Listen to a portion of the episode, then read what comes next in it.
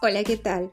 No olvides que la pereza y la pasividad entran en silencio y se convierten con el paso del tiempo en excusas con el fin de postergar cosas importantes para tu vida, para tu trabajo, para tu familia. Recuerda, el resultado de hoy será parte del mañana que te espera.